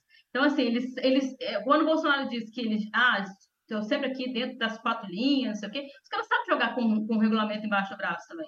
Eles sabem que eu, pô, tem, tem eleição lo- logo ali, tem mais esse espaço aqui para disputar, e vão avançando, conquistando ali nacos do orçamento também. Então, há uma guerra, eu acho que quando eh, você fala, Carlos, dessa coisa, né, já, já eh, estabelecendo mais a relação de mandato, né, existe uma questão do, do governo também regimental, né, gente, que tem, daí tá, aí tá essa guerra né, do- dos vetos, das emendas, e os caras vão avançando ali por meio do orçamento secreto, em nacos desse, desse orçamento, do orçamento público, eh, de cargos legislativos também, e vão moldando eh, e, e modulando, até melhor dizendo, toda essa agenda, inclusive a agenda de, né, da pauta de costumes e tal, para continuar avançando sobre é, a, o que é público, né? A avançar sobre a máquina pública o tempo inteiro, que é, é onde eles conseguem todas as anistias que eles precisam, é onde eles conseguem fazer os negócios, porque é, a gente também precisa colocar, eu acho que em pauta, né? Não vai dar tempo para poder falar de tudo. Eu acabo sendo uma pessoa ansiosa, falando, não, depois quero falar disso, eu acho que eu tenho que falar tudo de uma vez, porque a gente nunca tem o, o, o tempo todo aqui para o que a gente precisa dizer. Mas, assim, é, as portas giratórias, né? Então, quantos é, quantas pessoas estavam no governo Bolsonaro estão hoje em empresas, né? Quanta gente que estava em estatal e agora está em empresas privadas. Isso tudo também precisa ser olhado quando a gente vai falar de é, punição ou anistia ou é, que tipo de punição que a gente quer, tudo que a gente tratou aqui, né? É, e, claro, olhar também para essa regulamentação das plataformas, porque a extrema-direita continua muito à, muito à frente, e a gente tem, assim, exemplos como é, semana, né, o Ministério Público abriu uma investigação contra, contra a Quai, né, que é aquela rede de vídeos curtos semelhante ao TikTok, e tem sido acusada de publicar conteúdo mentiroso, até de clonar contas para aumentar o número de usuários ativos no Brasil. Quer dizer, até aqui a gente tinha é, um modelo, mas agora já é um novo modelo de terceirização e produção de conteúdos, que até o momento as big techs alegavam que não produziam, só veiculavam, né? Então, quando a gente olha até onde isso pode ir, dá para perceber que o debate da regulamentação, por exemplo, ele está apenas na superfície. A gente está fazendo um debate de punir quem compartilha fake news, sendo que esses caras não é, estão numa, numa, plataforma que gera o tempo todo essa heteronomia, né? As pessoas estão ali é, alienadas do próprio, da própria plataforma, elas não, não se dão conta do, do tipo de alienação que elas estão submetidas e compartilhando é, conteúdo, gerando dados que é, fomentam né, esse tipo de, de mensagem também, essa bifurcação, que é, é até o termo que a, a Letícia Cesarino, né, pesquisadora que hoje está no Ministério da, dos Direitos Humanos, usa bastante, essa bifurcação ali, que ela, ela só aciona cada vez mais os algoritmos, né? E a gente perdendo nesse debate porque tem lá Alexandre de Moraes, ministros que não fazem, deputados também que não fazem ideia de como funcionam as redes, é, já colocando uma legislação que, assim que for promulgada, ela já vai estar obsoleta, né, Carlos? Ela não, não, não vai pegar quem a gente precisa que pegue e nem o objeto, que eu acho que é muito mais até do que a, as pessoas. Mas o problema, não ataca o problema, que é essa é, é, desregulamentação desses ambientes que geram essa radicalização, essa fascistização da, da nossa sociedade, e não tem ninguém respondendo por isso. Né? É, como, por que a extrema-direita avança e para quê? Isso não fica claro em momento nenhum, porque há uma desregulamentação que não coloca essa, essa, essa suposta polarização que as pessoas falam em debate. Então, essa polarização não existe. O que existem são essas bolhas e a gente falando né, de forma alternativa aqui no lado B do Rio, para um público e que e tem gente que nunca vai ver o que a gente está falando aqui. Como é que a gente fomenta né, uma comunicação de qualidade, democracia cidadã, um letramento digital cidadão, se a gente não está tratando desse problema, a gente está tratando da punição. Né? Eu, eu vou ampliar esse debate, tá, Luara? Na comunicação hegemônica, embora talvez em menos nível, o que eu vou falar aqui às vezes vai parecer até um pouco datado, né? Porque a gente sabe que acho que talvez seja mais urgente regulamentar as plataformas. Mas na comunicação hegemônica, se a gente for notar, né, nas, grandes, nas grandes empresas de, de comunicação, também passaram ilesas. A gente, a gente pode nomear aqui pelo menos três, assim, de cabeça, que estavam completamente alinhadas ao bolsonarismo, né? E estão, algum, um, uma delas ainda está, as outras, as, as outras duas aqui são mais abertas, né? Precisam mais do, da verba do governo e tal. A famosa JP ainda é, e que nada aconteceu a Jovem Pan até ameaçaram, vamos cancelar aqui a concessão e tal. Não, nada aconteceu de asfixia, de ir para cima, né? De, de, de, investigar, né? E elas estão aí. É claro que elas dão traço, mas elas estão muito maiores, por exemplo, do que a gente. Então elas comunicam muito mais. E também e nada dia, aconteceu. E hoje em dia com rede social não importa se dá se traço, traço Elas estão pautando, a, rede pautando a rede social. Só para complementar, Caio, a própria Quai é, chegou a fazer acordo, né, assinar um, um, termo lá de acordo durante as eleições, de boas práticas, como as outras Big Techs também fizeram, e tem essa denúncia que é seríssima, é, inclusive é, foi anexado também a, a, reportagem da revista Piauí sobre é, essa clonagem de contas e como a, a Quai fez isso. Recomendo muito que ainda não leu, que leia, porque é estarrecedor. A gente está no. É, é, é um outro modelo, então assim será que isso também não acontece em, em outros lugares? A Quai foi, foi, inclusive, banida nos Estados Unidos, mas será que não acontece em outras plataformas? Ou então, assim, como é que as plataformas vão se, se isentar da responsabilidade, né? É, quando a gente vê que esse processo nunca é linear. Então, mesmo que a gente queira responsabilizar um, alguém e tal, é, é difícil. Nós estamos falando de rede, né? Nós estamos falando de, de um processo muito novo. Essas eleições marcadas pelo, pelo mundo digital é uma coisa recente na nossa história e que a gente acho que ainda não entendeu nem como sociedade, aí muito menos né, como legislador, e que nós vamos precisar fazer um esforço coletivo de, de, de entendimento, de, de é, aplicar mesmo, né, que uma pedagogia para poder lidar com esse tipo de tecnologia e como é que isso é, vai ser aplicado, as, as, as exigências, os critérios para que isso adentre nossa, o, o, debate de forma saudável, né? que a gente consiga aproveitar isso de forma saudável, minimizando riscos. E sempre eu acho que, assim, é, é um processo, acho que esse é um problema muito grande da legislação e da forma como a gente é, trata a política, uma coisa estática. É, assim como a educação, essas coisas precisam ser revistas o tempo inteiro. Então, nós temos, por exemplo, o Marco Civil da Internet, que é muito avançado no Brasil, foi realmente uma grande conquista, mas que precisa estar em debate. Ele não é uma coisa que você coloca lá de forma estática, né? Tá ah, pedra, né? pronto, vale é isso aqui. Não, isso precisa ser é, olhar, porque as coisas mudam. Olha só, trouxe aqui esse novo modelo da, da, da do Quai de é, inventar usuários, que basicamente foi isso. Né? Ampliar o mercado no Brasil, é o maior mercado internacional deles é, agora. E em, nome de, de, lucro, em nome de, de, da atenção, né, dessa economia da atenção, os caras podem influenciar na, nas eleições de um país.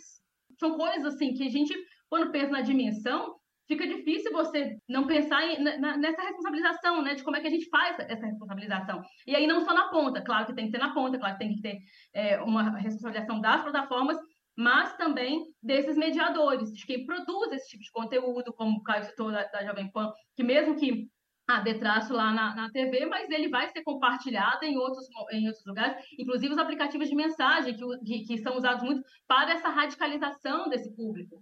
É, então, é, é, um negócio muito mais complicado do que a gente imagina, que precisa, sim, de um esforço coletivo, porque senão também não vai sair do lugar, vai ficar lá é, ministro do STF, ou então ministro de, de né, do, do, governo, tentando entender um negócio sem chamar a população para um debate que é, é da cidadania.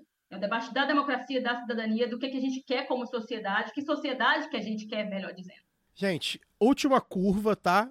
Vou pedir para vocês novamente deixarem aí, então, estão intimados a deixar o like, a deixarem de onde vocês são, nome e lugar. A gente quer falar aqui de onde vocês estão assistindo o lado B.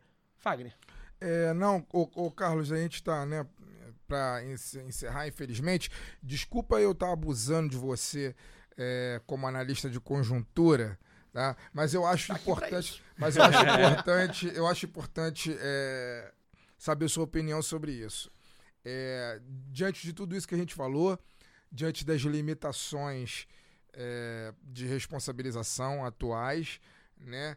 A gente tem uns, uma coisa que, assim, no, no mundo ideal, não deveria é, ter nenhuma influência na nossa vida. No entanto, o mundo ideal a gente está muito longe. E a gente tem um fato que é, tem influência não só na nossa vida, como no mundo todo, esse ano por acontecer, que é a eleição americana. Né?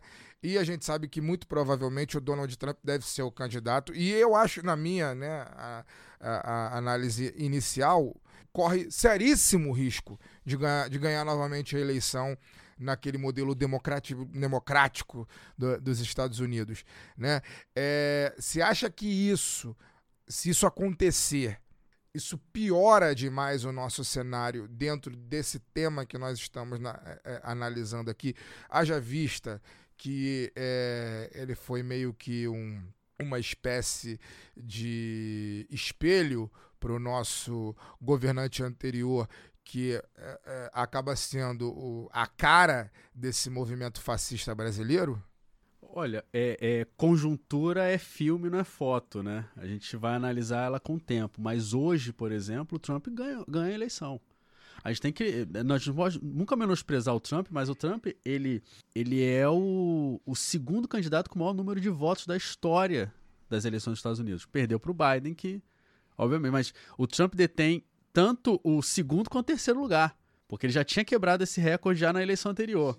Então ele não é um elemento que você possa menosprezar. Então hoje, hoje o Trump ganha do Biden, até por conta de todas as atrapalhadas que o Biden fez no resto. E o Trump, ele tem aquela coisa, né? Ele tem aquela química, né? Ele tem, ele fala bem, ele ele trata bem, ele consegue agregar valor. Então, e isso traz para o nosso lado sim.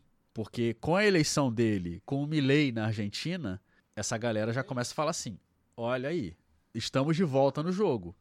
E aí pode sim incentivar sim essa essa eles já estão olhando com isso, eles já estão contando com isso. A gente quando teve o golpe de 2016, o Stead ele falou uma coisa, falou assim: "Olha, é o momento da gente concentrar forças". A direita está fazendo isso agora. Entendeu? Então, assim. Assimilar é, o golpe, né? Assimilou o golpe. E... Vamos, é, não vamos também aqui, do alto da nossa arrogância, achar que não tem estrategista do outro lado. É.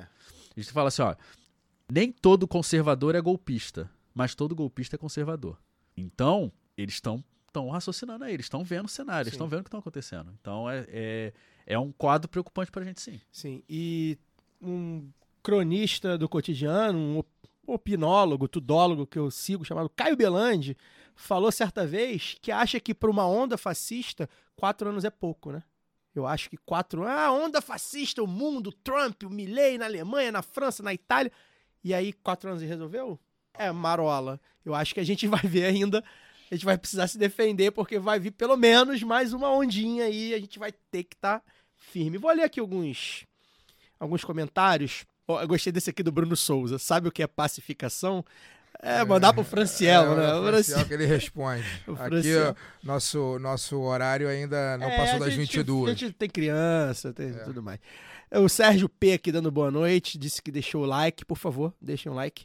O Pedro Camareiro também, a Mari Explica, mandando um beijo pra Luara representando o Espírito Santo, a Zane do Nascimento, tava com saudade, o Amaro Barros, nosso camarada, Raquel Etrusco, Felipe Bularmark também elogiando a camisa do Cartola nas cores da Mangueira, do Fluminense. O Rodolfo Ribeiro dando a opinião dele aqui, dizendo que acha que os civis podem ser punidos com algum rigor da lei mas os militares os financiadores vão sofrer uma punição branda.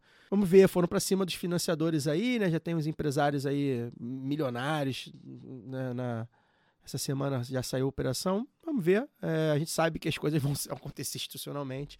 Não tem um tribunal é, revolucionário ainda. Chegaremos lá. A Raquel Etrusco dizendo que, que a, a opinião pública não fez pressão suficiente para possibilitar alcançar as Forças Armadas comentou sobre isso, Raquel, concordo. É, há uma blindagem ainda das Forças Armadas. Rosana Altina Ramos Maciel, sabe quem é, Lara?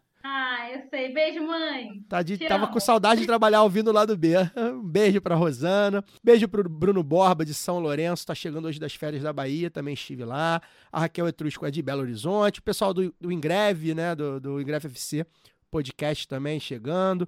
Gabriela Figueiredo, nossa antiga colunista, também elogiando a camisa do Fagner. Fluminense é o time da moda, né? Que, não tem como não elogiar Fluminense essa camisa, mania, né? meu não pai tem como, Não tem como, Enfim, 2023 questão passou. De bom, questão de bom gosto. O Igor Senna também, ouvinte de muito tempo, tava com saudade. Renata Teles está em Auma. Um beijo para Renata. O Rogério Miranda no Rio de Janeiro. Vinícius Brito. Ah, o Vini. E aí, Vini? Boa noite, saudações. E o Eric também do Rio, diretamente de Inhoaíba, a zona oeste do Rio de Janeiro. Um beijo pro Gabriel, meu camarada que está indo para Inhoaíba. Gente, é, a gente agradece você que ficou até aqui. Live foi um sucesso, muito boa audiência. Acho que a gente conseguiu, dentro dessa uma hora e meia aí, discutir é, alguns aspectos desse 8 do 1. É, o Carlos falou uma coisa que é verdade, né? Tudo é filme, né? Análise de conjuntura é filme. A gente sabe que amanhã. A gente às vezes é surpreendido, né, Fagner? A gente, o programa quinta, né? Sexta-feira já tem uma, alguma operação e tal. A gente sabe que. Não ficaria está... chateado se fosse não. surpreendido amanhã com uma boa é. notícia. Bolsonaro preso. É, pra mim não tem o menor problema. Fura o programa, mas se for com coisa boa, não tem problema nenhum. Pois é, a gente às vezes é surpreendido, vai saber. Enfim, mas acho que a gente conseguiu dar uma abordagem para o primeiro programa.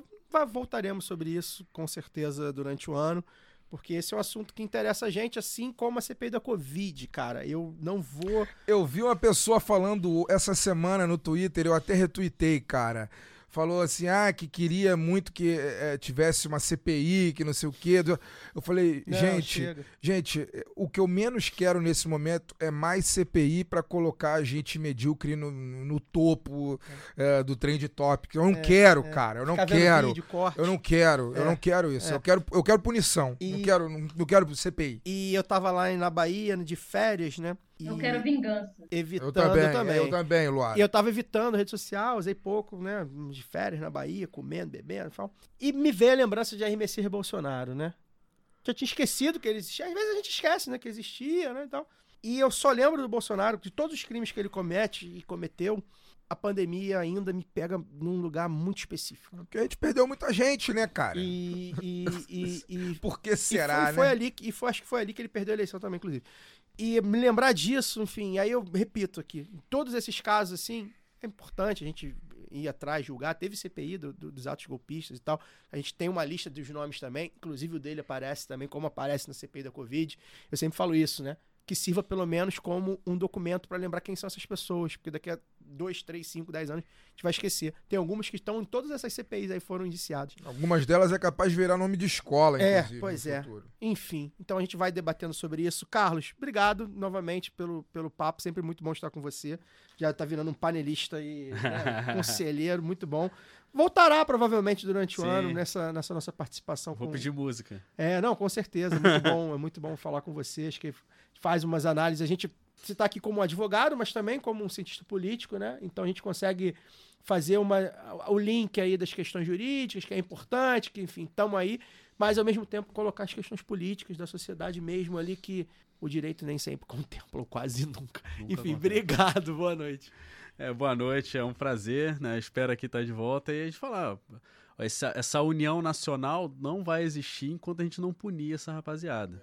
Entendeu? E aí eu acho que aí tem um foco, até pegando um pouco da fala da, da Luara, que eu acho que não é nem a gente discutir qual tipo de sociedade que a gente tem, que a gente quer almejar. Gente, Na verdade, a gente tem que discutir a luta de classe E quem a gente é. e quem a gente é. A consciência, a gente tem que gerar a consciência, porque esses desmandos de Brumadinho, de Bolsonaro, de, de Helenos da Silva, eles só se garantem porque as pessoas não têm a consciência da classe que elas, que elas pertencem. A gente não sabe quem a gente A é. gente não sabe quem a gente é.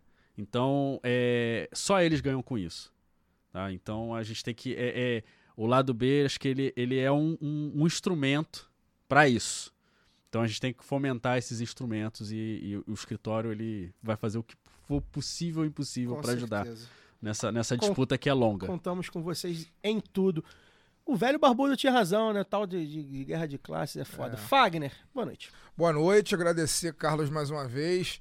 É, pô, papo muito bom, assim. É, é óbvio que eu prefiro falar de carnaval. eu Falaremos semana que Eu vem. prefiro falar de Fluminense, eu prefiro Não falar, enfim, da Renascer, da novela Renascer, Falaremos. que tá, que tá começando Vamos, não, agora. chegar em casa, vambora. Chegar em casa logo Terminar, metendo no são Google nove. Play.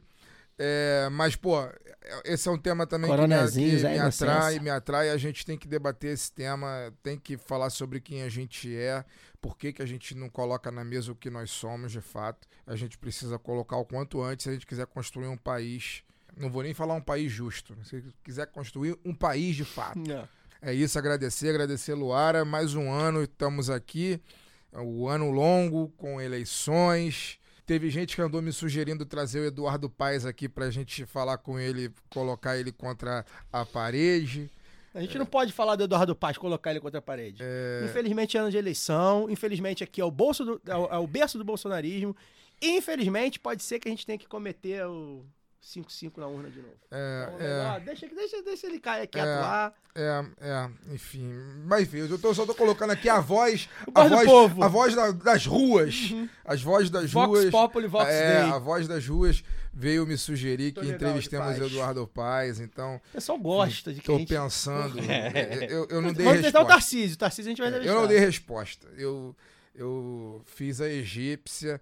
É, mas coloco aqui, inclusive, pra audiência, pra audiência dizer o que, que a audiência Daqui a pouco acha. o Guga manda aqui. Tem que É. entrevistar. Vai mandar 20 reais aqui pra dizer que a gente Ver, tem que ver o entrevistar. que, que a audiência acha. E é isso. Agradecer Luara também por estar com a gente mais uma vez. Semana que vem a gente vai estar aqui falando de, coisa boa, carnaval, né? coisa boa, desbunde. E E vamos que vamos. Na verdade, a gente vai falar de Carnaval é coisa séria. hein? É, pois é, a gente vai ser, vai ser uma abordagem. Nesse país é o que é mais sério. É, o que nesse, nesse país o que é sério é carnaval. Na É. verdade, vai E ser a uma. fofoca. Pois é, é. vai ser uma, uma abordagem até um pouco mais é, é, estruturada sobre o carnaval, mas claro, no final das contas também é festa. Lu, um beijo, até semana que vem. Beijo, Caio. Obrigada, Carlos, mais uma vez, Fagner, todo mundo que continuou com a gente até agora. E aí eu quero mandar um beijo especial, já que mandaram um beijo, né? Um beijo especial para a mamãe, já mandei. Tem mais parente aí, acho que meu pai também está assistindo. Beijo, pai. É, mas para Mari também, Mari, companheira aqui do Espírito Santo, mas que agora está no Rio de Janeiro. Um beijo, Mari. Eu fiquei muito feliz da Raquel estar aqui com a gente, Raquel Etrusco, grande atleticana também de BH. Um beijo, amiga. É, e aproveitar para poder saudar todos os carteiros do Brasil, porque hoje é 25 de janeiro, além de aniversário de São Paulo, é dia do carteiro, Caio. Então eu não posso deixar, né, não posso sair daqui sem homenagear essa categoria com quem eu tanto aprendi e que chega a todos os pontos do Brasil. E aí eu vou aproveitar para finalizar com um recado um pouco mais sério, um pouco mais triste, né? Tá chovendo nesse momento aqui em Vila Velha, pelo menos estava quando eu comecei a gravar. A gente viu as chuvas aí em Porto Alegre, no Rio de Janeiro, no Brasil inteiro. Conselheiro já. Pena, né?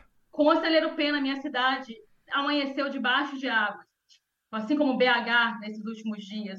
Então, assim, o que a gente está vivendo é diferente. A gente fala de emergência climática, nós estamos falando de meio ambiente. Então, ouça, eu sempre indico aqui, porque para mim foi ah, uma aula das aulas, ah, o episódio do lado B com a Marcela Oliveira. É, ouçam, compartilhem, valorizem o que é essa galera que está no corre ensinando a gente a também correr junto, porque o negócio está feio. Isso não é comum, isso não é natural, não é um desastre natural. É pelo contrário, é justamente porque não há, não há nada de natural ali. O que há é a ação humana tornando nossos ambientes urbanos, não só urbanos, né, mas ah, as cidades cada vez mais inabitáveis, principalmente para quem é pobre, principalmente para quem é trabalhador, principalmente para quem está na periferia. Então, assim, lá em Conselheiro foi do centro até quase na, né? Tem, tem familiares lá, casos de eh, parentes, avós e tal.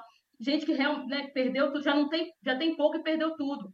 Então, é, é uma coisa séria, assim, você tem que reconstruir sua vida a cada chuva, e as chuvas são cada vez é, mais frequentes.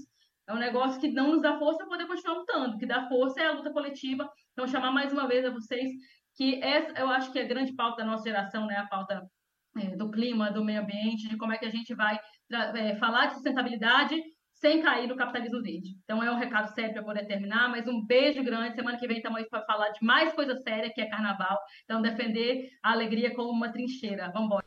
Aproveitar que Luara falou sobre isso rapidamente, só para também dar o recado, nossos amigos do assentamento Terra Prometida, lá em Duque de Caxias, do coletivo Terra, do Movimento Sem Terra, perdeu tudo na chuva que teve aí há duas semanas aqui no Rio, tá fazendo uma vaquinha, inclusive para quem é, quiser colaborar. Pô, eles. Cara, o assentamento é um, um, grande produtor de comida sem veneno que nós temos aqui na Baixada Fluminense, que distribuiu muitas cestas básicas para milhares de pessoas ao longo da pandemia. É, e eles perderam tudo, as roças foram perdidas por conta da chuva. É, teve gente que também passou por sufoco de, de, ficar desabrigado. E eles fizeram uma vaquinha. O lado B, uns dias atrás, a gente compartilhou aí nas redes. Eu também compartilhei nas minhas redes pessoais como ajudar. Se puder ajudar, galera, com qualquer é, é, dinheiro ou moral também de, de compartilhar, eles estão precisando de grana para poder refazer as roças e reiniciar a vida e eles que ajudam, ajudaram muita gente nesses períodos de crise que nós vivemos, agora também merecem nossa solidariedade. Um abraço para a turma lá em Duque de Caxias, Nova Iguaçu, que fica ali na fronteira. É isso. Importante o recado de vocês. Muito obrigado novamente quem ficou aqui com a gente nessa live. Aos ouvintes do podcast, claro, semana que vem a gente volta, formato tradicional ainda sem live. A gente quer, quem sabe, um dia fazer live toda semana, né? Mais episódio do lado B, a gente vai falar de carnaval com um convidado muito especial. E agora a gente tá indo embora, né, Fagner, para ver o gostoso do Humberto Carrão. Humberto Carrão. Coronezinho. É justo, é muito justo, é justíssimo. É isso. Um beijo a todos, obrigado, valeu. Até semana que vem. Este podcast foi editado por Fernando Cesarotti.